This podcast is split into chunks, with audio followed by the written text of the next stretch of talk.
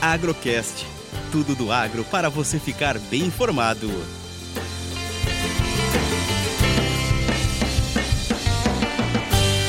Fechamento semanal, café e dólar, direto da mesa da Minas Sul.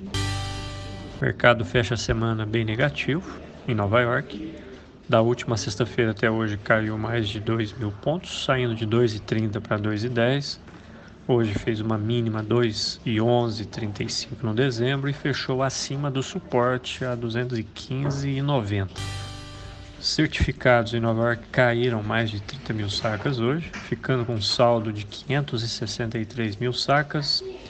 E o Green Coffee também foi anunciado esta semana com um aumento nos estoques, o que pode ter ajudado na queda em Nova York, dando uma interpretação de queda na demanda externa.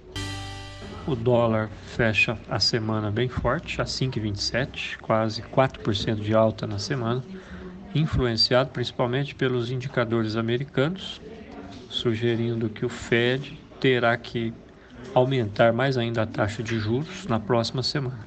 A tendência lá fora é subir 100 pontos e aqui é manter a Selic em 13,75% ao ano. Mercado físico mais fraco em relação à semana anterior devido à queda na bolsa em Nova York. A alta do dólar ajudou a não ficar pior em reais. Uma bica corrida fina hoje fecha a semana em torno de 1.250.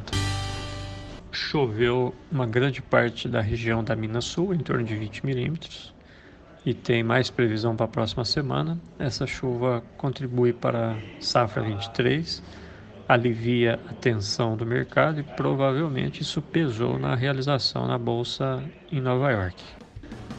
Desejo a todos um bom fim de semana. Sou Eberson Sastre. Agrocast.